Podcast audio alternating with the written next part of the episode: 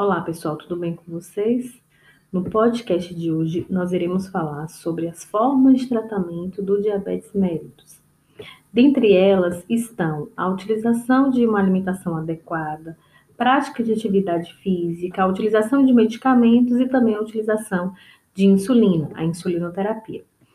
No podcast, eu irei abordar sobre a farmacoterapia, utilização de medicamentos para o tratamento do diabetes, e a insulinoterapia, utilização de insulina para o tratamento do diabetes. A conduta nutricional, a dietoterapia, que é o maior foco da nossa disciplina, eu irei abordar na nossa aula ao vivo na quinta-feira. Bom, em relação à farmacoterapia, é, é importante frisar que é uma conduta a ser adotada pelo médico que acompanha o paciente que tem a patologia, que tem o diabetes. O nutricionista, ele fica, é, fica a critério do nutricionista, né, fica a cargo do nutricionista entender quais são esses medicamentos, o, o, os mecanismos de ação desses medicamentos e também a interação desses medicamentos com os nutrientes que estão prescritos para o plano alimentar do paciente. Então, antes de pensar, antes de indicar o tipo de medicamento oral para o paciente que tem diabetes, o médico ele precisa levar em consideração alguns fatores.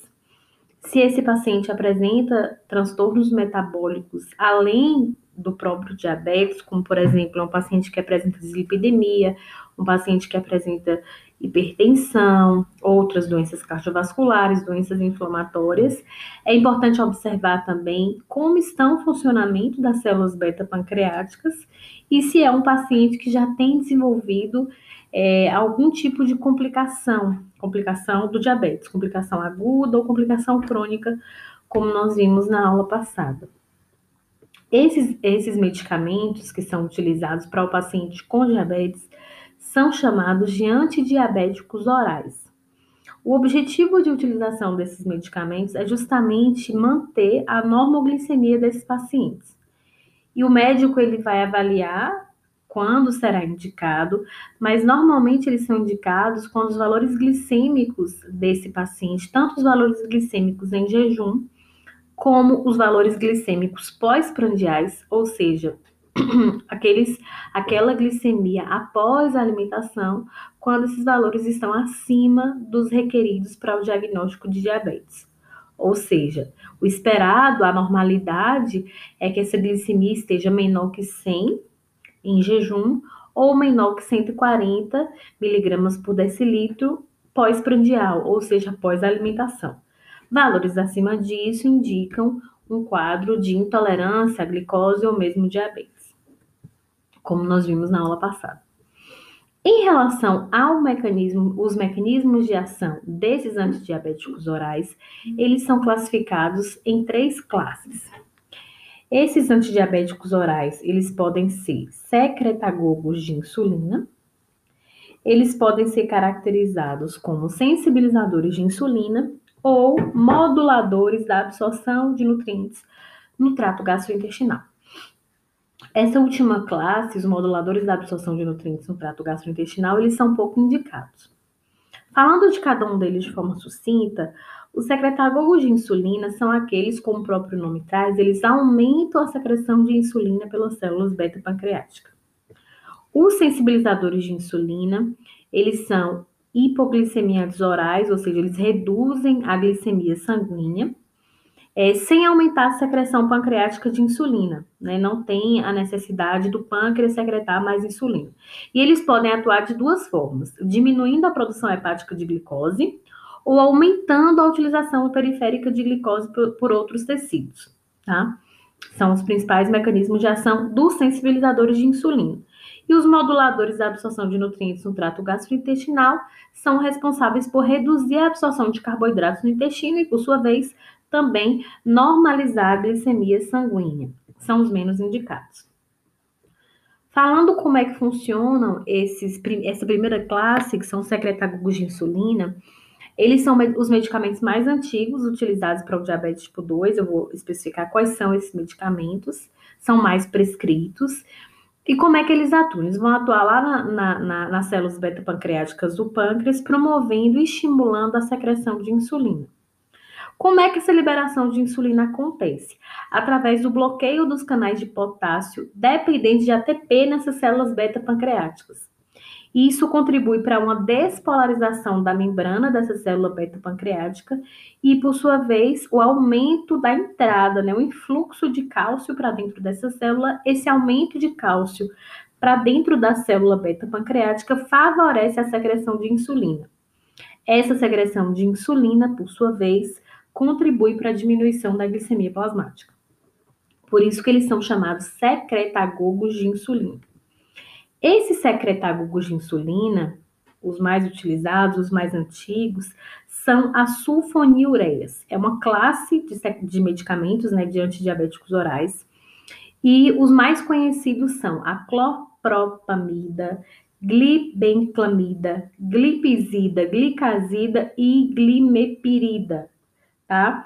É, vocês vão ter acesso ao material da Sociedade Brasileira de Diabetes que traz, traz toda essa nomenclatura, tá? Mas essas sulfonilureias, que são secretagogos de insulina, dentre essas sulfonilureias, tem esses todos que eu falei, normalmente eles são utilizados de uma a duas vezes ao dia pelo paciente e sempre 30 minutos antes das refeições, tá? Eles têm uma ação hipoglicemiante bem prolongada, né? Dura por todo o dia. Mas tem efeitos colaterais. Em alguns pacientes, essa hipoglicemia pode ser severa, né? Pode diminuir demais essa glicemia, o paciente pode passar mal, que é uma das complicações, inclusive agudas, lembram do diabetes, que é a hipoglicemia, e também o ganho de peso. Então, normalmente esses medicamentos facilitam que o paciente ganhe mais peso, tá? Ainda em relação aos secretagogos de insulina, essa classe de antidiabéticos orais, nós temos as metiglinidas ou glinidas. Aí podemos citar dois, a rapaglinida e a natiglinida. Eles também trabalham da mesma forma, aumentando a secreção de insulina. É, normalmente são indicados para pacientes que têm uma função renal comprometida, já que a excreção é, desse tipo de, de, de, medicamento né, não depende da taxa de filtração glomerular. E os efeitos são os mesmos: hipoglicemia e ganho de peso, tá? Os mesmos das dos que a gente viu lá das sulfonilureias. Outra classe de antidiabéticos orais, a gente viu sobre os secretagogos de insulina, que secretam insulina. Agora a gente vai falar dos sensibilizadores de insulina. São aqueles que normalmente é, é, é, ou aumentam a, a, a produção, ou diminuem, na verdade, a produção hepática de glicose, ou inibem a gliconeogênese. Se vocês recordarem do que eu falei né, na aula passada, que é a gliconeogênese é a produção de mais glicose pelo fígado. Então, esse medicamento, que é o sensibilizador de insulina, ele inibe essa gliconeogênese, ou seja, inibe uma produção aumentada de glicose. Dentre esses, esses sensibilizadores de insulina, nós temos as biguanidas. O mais famoso, né, o mais comum é, medicamento dessa classe é a metformina, muito utilizado também. Pode ser usado de duas a três vezes ao dia, durante ou mesmo logo após as refeições. É, essa metformina, ela pode ser usada para pacientes que têm diabetes tipo 2 com sobrepeso ou não, porque não causa, não causa o aumento de peso, como por exemplo no secretagogos de insulina, como a gente viu anteriormente. É, é, importante porque inibe a glicogênese hepática e ativa a síntese do glicogênio, ou seja, ao invés de de promover mais formação de glicose, esse tipo de medicamento favorece o acúmulo dessa glicose no fígado, formando o glicogênio, que é a nossa reserva energética, né? Mas tem efeitos colaterais: desconforto abdominal, diarreia e vômito, tá? Ainda em relação aos sensibilizadores de insulina, nós temos aqueles que aumentam a utilização periférica de glicose.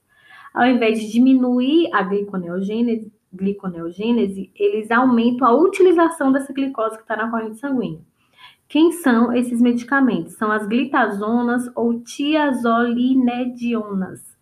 Por exemplo, a pioglitazona, muito utilizado também. É um medicamento que é usado uma vez ao dia durante ou mesmo após as refeições. É um medicamento que pode ser usado com outros medicamentos, associado com outros medicamentos, ou mesmo associado com insulina para aqueles pacientes com diabetes tipo 2 e que também dependem da utilização de insulina. Como efeitos colaterais, a gente tem a retenção hídrica, paciente pode desenvolver anemia, ganho de peso e insuficiência cardíaca. Outra classe de antidiabéticos orais são os moduladores da absorção de nutrientes no trato gastrointestinal. essa classe de medicamentos inibe a absorção de carboidratos no intestino. Eles são responsáveis por inibir uma enzima que é chamada alfa-glicosidase. Essa enzima é chamada alfa-glicosidase. O que, que essa enzima faz? Essa enzima é responsável por quebrar os oligosacarídeos que vêm da nossa alimentação. Então, quebra esse oligosacarídeo e gera como produto glicose e outros tipos de açúcares.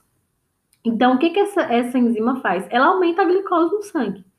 Se esse medicamento ele for utilizado pelo paciente, esse medicamento que modula a absorção de nutrientes, esse medicamento é, é, é responsável por inibir essa enzima. Se a enzima está inibida, a quantidade, né, o aumento de glicose na corrente sanguínea também vai ser inibido.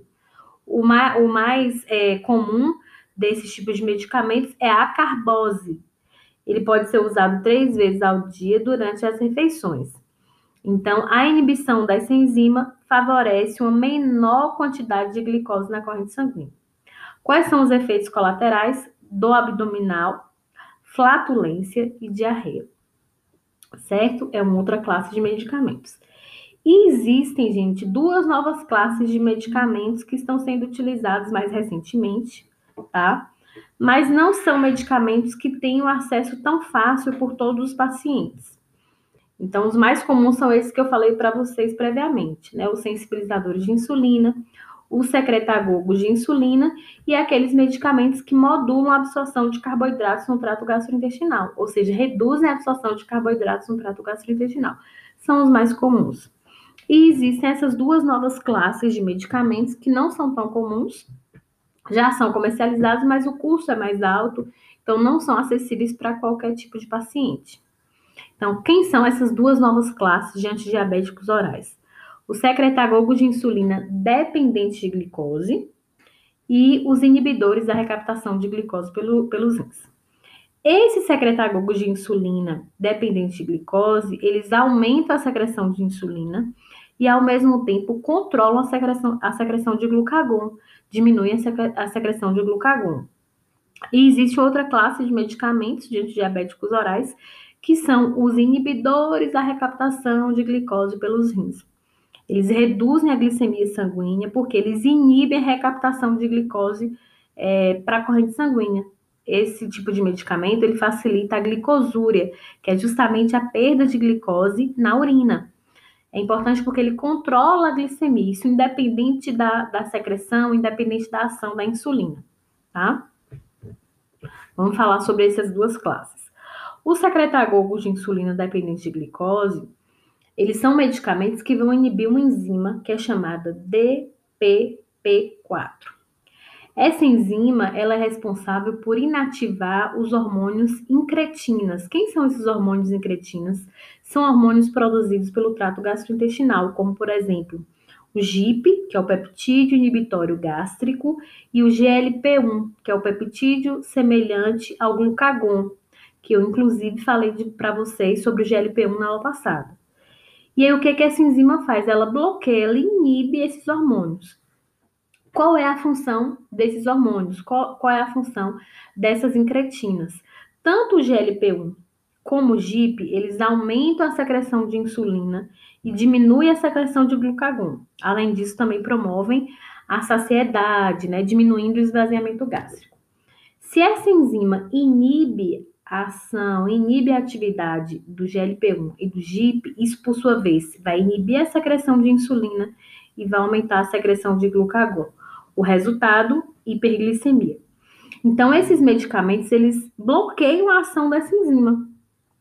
Se eles bloqueiam a ação dessa enzima DPP4, DPP4, a enzima chamada DPP4, que é dipeptidil peptidase 4, a sigla, né, DPP4.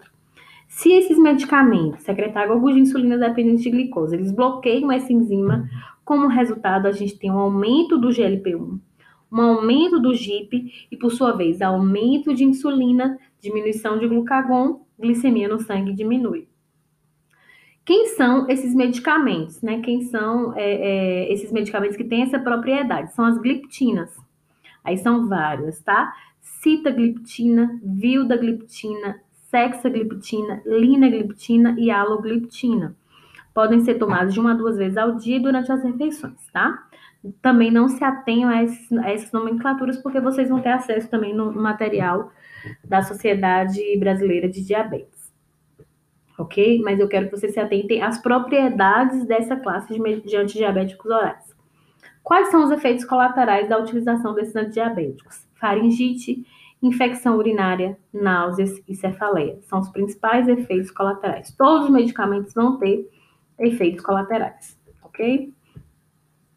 Ainda falando desses secretagogos de insulina, dependendo de glicose, a gente tem outra, um outro, outros tipos de medicamentos que são os incretinamiméticos, ou seja, eles são miméticos e análogos ao GLP-1. Então, ao invés de bloquear aquela enzima que inativa, né, que bloqueia a, o GLP-1 e o GIP, esse, esses, essa outra classificação de medicamentos, que são os incretinamiméticos, eles têm uma estrutura semelhante, análoga ao GLP-1. Então, ajuda também na secreção de insulina, diminui glucagon, promove saciedade e controla a glicemia. Quem são eles? Exenatida, liraglutida, que é o mais comum, e lixisenatida. A gente tem alguns efeitos colaterais também, como hipoglicemia, desenvolvimento de náuseas, vômitos e diarreia. Eles podem ser utilizados uma vez ao dia, uma vez por semana e a administração é subcutânea, tá? Conforme prescrição médica. Existe outra, a, a, segunda classe de, de antidiabéticos orais são aqueles que inibem a recaptação de glicose pelos rins. Eles vão bloquear uma proteína que fica no túbulo renal, que é chamada de proteína SGLT2. Essa proteína ela está no túbulo renal é, proximal e ela é responsável por reabsorver glicose para a corrente sanguínea no túbulo proximal. Se essa proteína está inibida, a reabsorção de glicose não acontece e o paciente perde glicose na urina, que é o que a gente chama de glicosúria. Mas é outro, outro, outro ponto importante é que pacientes que têm insuficiência renal moderada ou pacientes que têm insuficiência renal grave, eles não podem utilizar esse tipo de medicamento, justamente porque é, já é um paciente que tem dano renal e, por sua vez, isso não vai é, favorecer essa glicosúria, né? Favorecer a inibição dessa proteína. Então, não devem ser utilizados por esses pacientes. E os tipos de medicamentos são a dapaglifosina, empaglifosina e canaglifosina. São os medicamentos que inibem essa proteína SGLT2 lá no túbulo renal proximal. Esses antidiabéticos orais, eles podem ser classificados em quatro categorias. Aqueles que diminuem, que aumentam a secreção de insulina, que são chamados de hipoglicemiantes, que são secretagogos de insulina. Aqueles que não aumentam a secreção de insulina, que são sensibilizadores de insulina, também conhecidos como anti-hiperglicemiantes. Tem os que aumentam a secreção de insulina, mas depende de glicose e promove a supressão do glucagon com aqueles que mimetizam a, ação do GLP-1 e aqueles que inibem a enzima DPP-4 e, por sua vez, aumenta a secreção de insulina, diminui o glucagon, controla a glicemia. E aqueles que promovem a glicosúria sem relação com a secreção de insulina, que são os inibidores da recaptação de glicose pelos rins, que são os inibidores das proteínas SGLT2 e, por sua vez, promovem glicosúria. Então, o médico, quando avalia um paciente que tem diabetes, ele vai avaliar alguns parâmetros antes de escolher qual tipo de medicamento utilizar, qual tipo de antidiabético oral utilizar. Primeira coisa, o estado geral, peso, idade do paciente, quais são as comorbidades que o paciente apresenta além do diabetes, como é que está a glicemia desse paciente, glicemia de jejum, glicemia pós-prandial, a hemoglobina glicosilada, que também deve ser avaliada.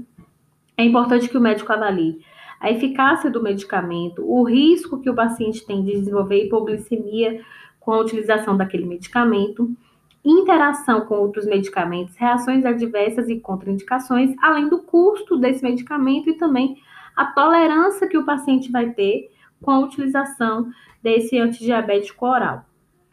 As principais recomendações é, são embasadas de acordo com a manifestação que o paciente apresenta, manifestação de glicemia principalmente. Aquele paciente que tem manifestação leve, ou seja, a glicemia do paciente é menor que 200 miligramas por decilitro, é um paciente que tem sintomas leves ou ausentes. Nesse caso, estão indicados aqueles medicamentos que não promovem aumento da secreção de insulina, principalmente se o paciente for obeso.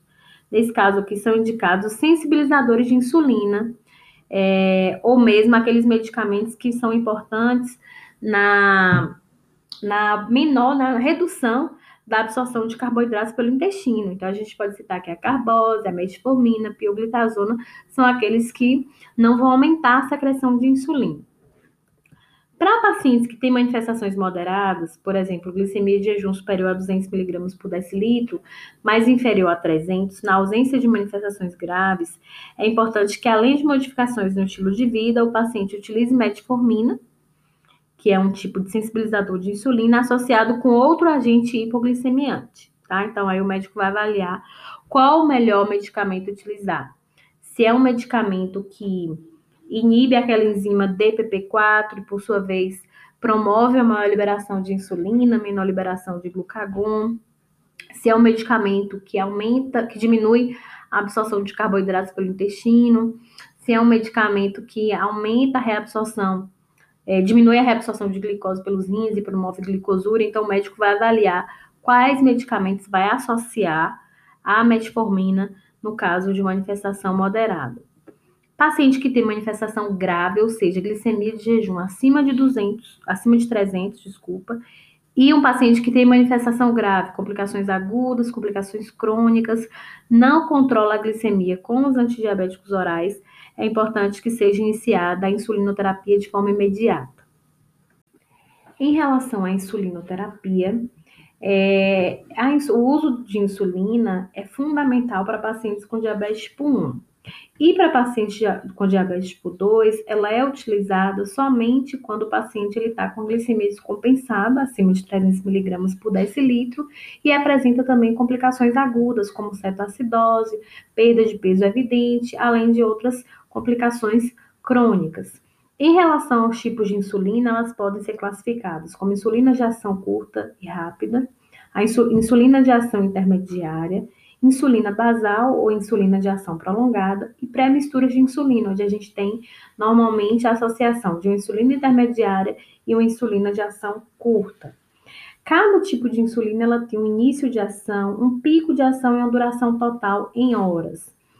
É, eu vou mostrar para vocês na aula ao vivo como é que é, a gente pode categorizar esses tipos de insulina e a duração de cada uma delas. Fica mais fácil para vocês visualizarem a figura e aí eu apresento para vocês na aula ao vivo e a gente prossegue com a dietoterapia. Tudo bem? Até quinta-feira, pessoal.